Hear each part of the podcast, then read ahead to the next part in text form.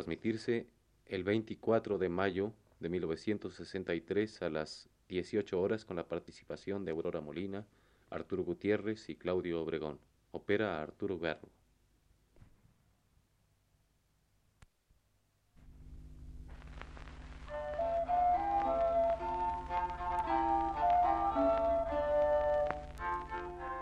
Buenas tardes, amable auditorio.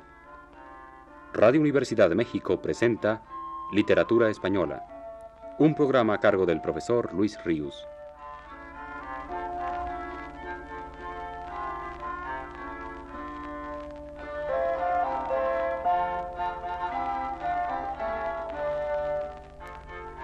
El profesor Luis Ríos nos dice en su texto de hoy. La obra poética de San Juan de la Cruz, más aún que la de Fray Luis de León, es brevísima. Un puñado de poemas. Mucho más abundante es lo que escribió en prosa glosando algunos de ellos, porque San Juan fue poeta y comentador de su propia poesía. Esta encerraba, además de la sublime expresión del fuego interior que consumía al hombre en estado de gracia, una significación precisa y una descripción del proceso místico, es decir, de las diferentes fases o vías por las que el alma del cristiano bienaventurado pasa para llegar al sumo bien de gozar de la presencia del amado de Dios. Tres vías son fundamentalmente estas para San Juan. La vía purgativa, la vía unitiva y la vía iluminativa. En la primera el alma ha logrado desasirse de todo contacto con el mundo, olvidarse de toda conciencia de finitud, despojarse de toda impureza. La vía iluminativa es aquella propiamente de tránsito, por la que el alma camina hacia donde el amado la aguarda camino que sólo puede conocer por iluminación del mismo amado, que como un faro prodigioso se lo señala. La vía unitiva, en fin, es la fase del clímax místico. Cuando el alma llega al fin de su camino iluminado, cuando la unión entre ella y el amado se consuma. Estas tres vías se hallan perfectamente marcadas en el poema con que cerré mi plática anterior y que ahora vamos a escuchar nuevamente la noche oscura del alma. Las dos primeras estrofas son liras todas las de este poema, como casi siempre en San Juan y también en Fray Luis, que aluden a la vía purgativa. Las dos siguientes se refieren a la vía iluminativa. Viene después una estrofa que interrumpe la descripción del proceso místico. Es toda ella una exclamación gozosa, una especie de recapitulación puramente afectiva de lo ya pasado, al llegar el alma frente al amado, una despedida amorosa de la noche y de la luz, símbolos respectivos de las vías purgativa e iluminativa ya cumplidas. Las tres últimas estrofas del poema refieren la unión misma de la amada y el amado, que culmina en la última, la que comienza con ese portentoso verso compuesto tan solo con dos verbos en forma personal y una conjunción que los une, y que expresa de manera asombrosa el sosiego profundo, la delicada paz, el alivio, la plenitud colmada de la entrega de amor consumada. Quedéme y olvidéme.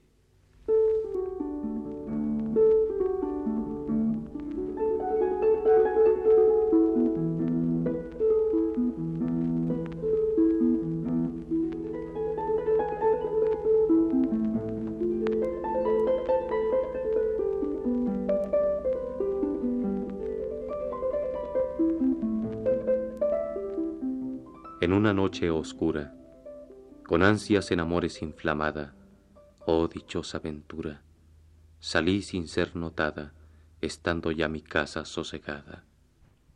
En la noche dichosa en secreto, que nadie me veía, ni yo miraba cosa, sin otra luz y guía, sino la que en el corazón ardía. Aquesta me guiaba más cierto que la luz del mediodía, a donde me esperaba quien yo bien me sabía, en parte donde nadie parecía. Oh noche que guiaste, oh noche amable más que la alborada, oh noche que juntaste a amado con amada, amada en el amado transformada. En mi pecho florido, que entero para él solo se guardaba, allí quedó dormido, y yo le regalaba, y el ventalle de cedros aire daba, el aire de la almena, cuando yo sus cabellos esparcía, con su mano serena en mi cuello hería y todos mis sentidos suspendía. Quedéme y olvidéme. El rostro recliné sobre el amado.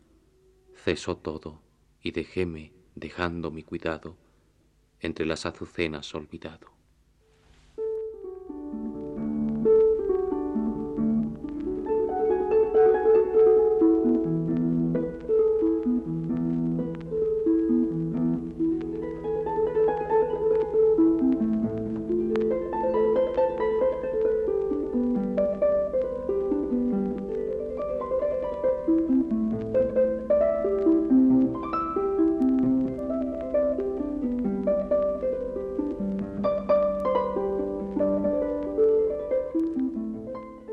Claro que el lenguaje erótico que emplea San Juan es dos veces metafórico. Metafórico en cuanto cumple una función eminentemente expresiva, poética. Metafórico en cuanto significa una experiencia, la mística, que no puede tener por tan arcana e imponderable como es, signos lingüísticos que la capten y que por tanto tiene que valerse de signos referentes a una experiencia afín solamente por la incitación que la hace posible, la incitación amorosa, unitiva, pero colocadas una y otra en planos radicalmente distintos, opuestos de la naturaleza humana, el de la realidad temporal y el de la intuición intemporal, eterna. Los símbolos eróticos son consustanciales a la expresión mística de todos los pueblos y de todos los tiempos, no desde luego privativos de San Juan, pero en él, qué formidable carácter sensorial adquieren, qué evidencia plástica alcanzan. Logro poético este tanto más admirable cuanto que nunca la poesía de San Juan nos comunica una sensación de equívoco, de ambigüedad, sino que su vuelo nítidamente lo percibimos verso a verso, en lo más alto gira, vibra y canta. Es su poesía un contraste increíblemente mantenido de sensualidad y de inmaterialidad. La concreción de su lenguaje amoroso nos crea la ilusión de una presencia amada, corporal, al tiempo que nos impulsa a sumirnos en la más recóndita lejanía y soledad de nuestro espíritu, remitiéndonos a una contemplación sublime de vibraciones puras, descarnadas, de luz y de sonido. Este lenguaje irrepetible de San Juan logra su perfección mayor en el cántico espiritual, en las canciones entre el alma y el esposo, de las cuales parece ser la noche oscura del alma nada más que un esquema. Es el mismo motivo el que ahora vuelve a cantar San Juan, el trance místico, otra vez la descripción de las tres vías consabidas, otra vez la unión final con Dios, el desmayo de amor. Pero lo que antes fue un chispazo expresivo, súbito, fugaz, es ahora un torrente caudaloso de fuego espiritual, un diluvio de luz.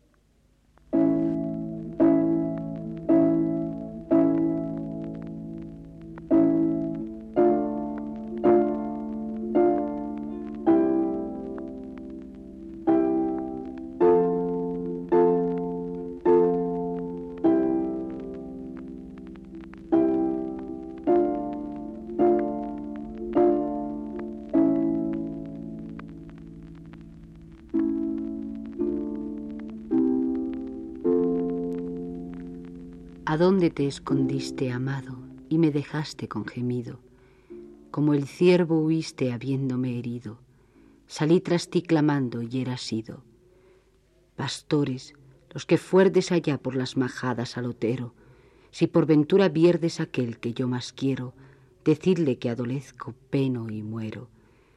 Buscando mis amores iré por esos montes y riberas, ni cogeré las flores, ni temeré las fieras, y pasaré los fuertes y fronteras. Pregunta a las criaturas. Oh bosques y espesuras plantadas por la mano del amado, oh prado de verduras, de flores esmaltado, decid si por vosotros ha pasado. Respuesta de las criaturas. Mil gracias derramando pasó por estos sotos con presura, y yéndolos mirando con sola su figura, vestidos los dejó de hermosura. Ay, ¿quién podrá sanarme? Acaba de entregarte ya de vero, No quieras enviarme de hoy más ya mensajero, que no saben decirme lo que quiero. Y todos cuanto vagan de ti me van mil gracias refiriendo, y todos más me llagan, y déjame muriendo un no sé qué que quedan balbuciendo. Mas cómo perseveras, oh vida, no viviendo donde vives, y haciendo porque mueras las flechas que recibes de lo que del amado en ti concibes. ¿Por qué pues has llegado a aqueste corazón, no le sanaste? Y pues me le has robado, ¿por qué así le dejaste? Y no tomas el robo que robaste.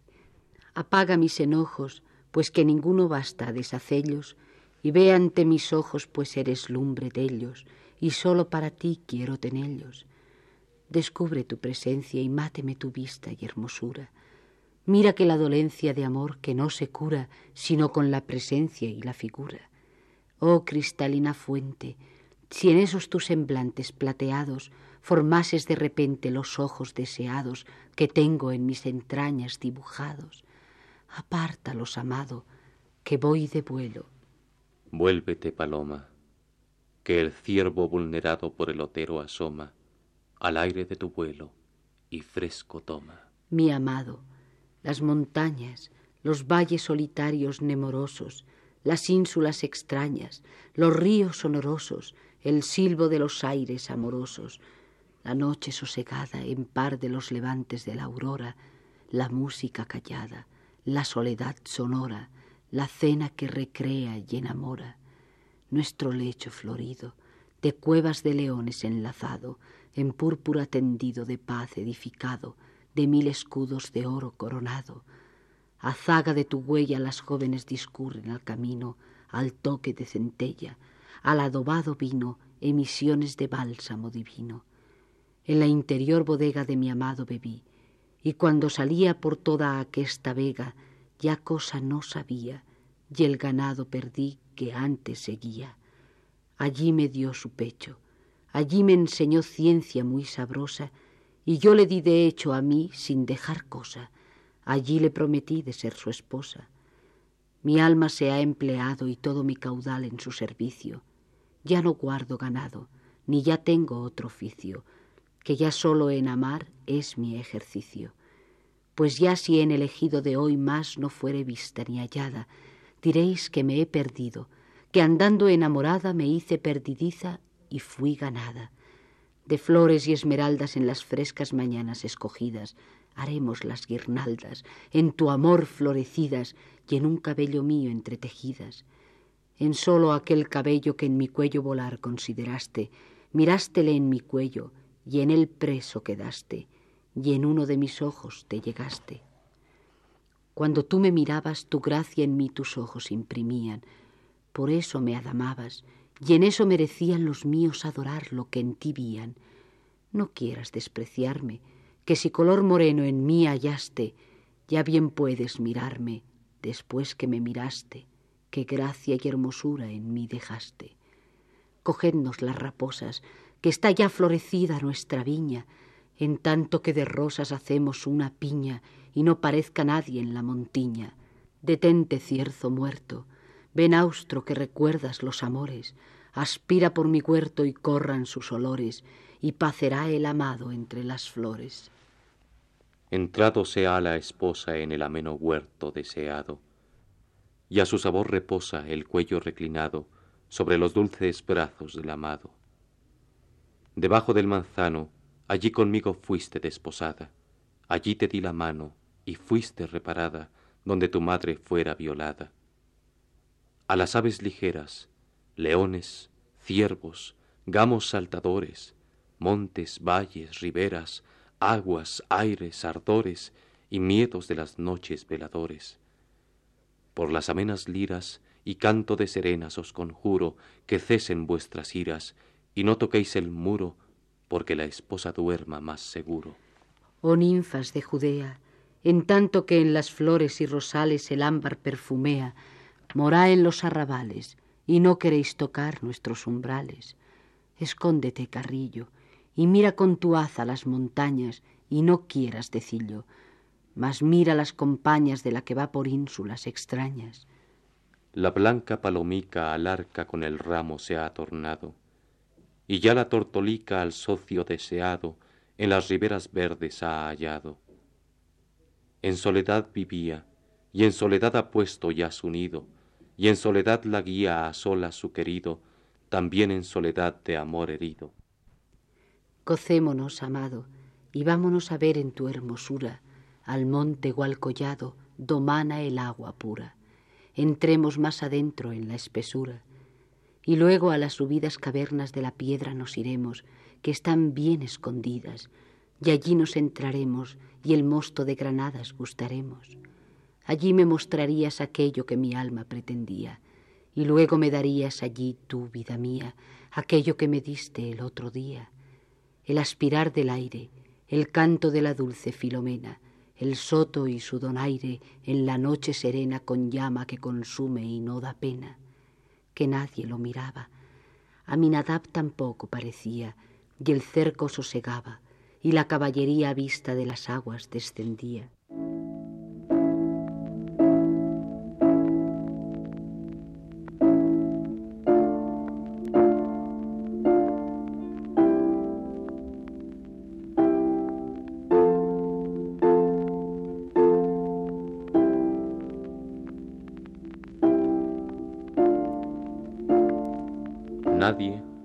Después de haber oído las palabras del cántico espiritual, puede cantar otra vez la misma experiencia en su totalidad, en su plenitud, ni el mismo San Juan. Experiencia y expresión se han fundido perfectamente la una a la otra, y ya son unidad indivisible y eterna.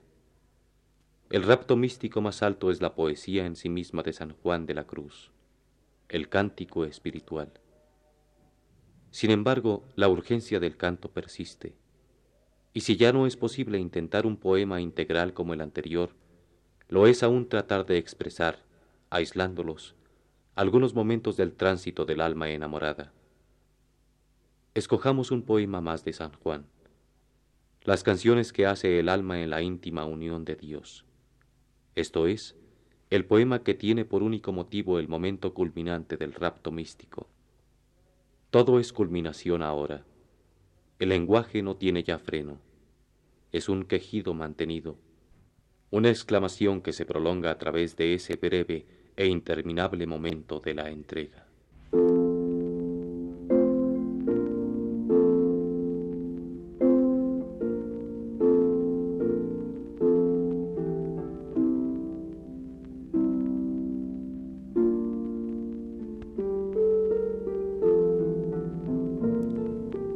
Llama de amor viva, que tiernamente hieres de mi alma en el más profundo centro, pues ya no eres esquiva, acaba ya si quieres, rompe la tela de este dulce encuentro, oh cauterio suave, oh regalada llaga, oh mano blanda, oh toque delicado, que a vida eterna sabe y toda deuda paga, matando muerte en vida la has trocado, lámparas de fuego en cuyos resplandores las profundas cavernas del sentido que estaba oscuro y ciego, con extraños primores calor y luz tan junto a su querido.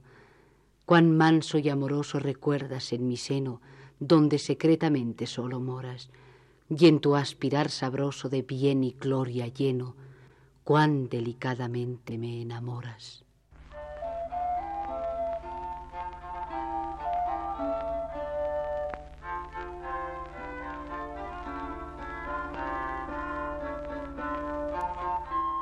Radio Universidad de México presentó Literatura Española, un programa a cargo del profesor Luis Ríos.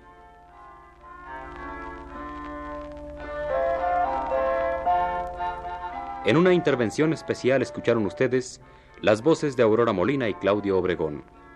Agradecemos su atención y les invitamos a escuchar el siguiente programa de la serie, el próximo viernes a las 18 horas. Muy buenas tardes.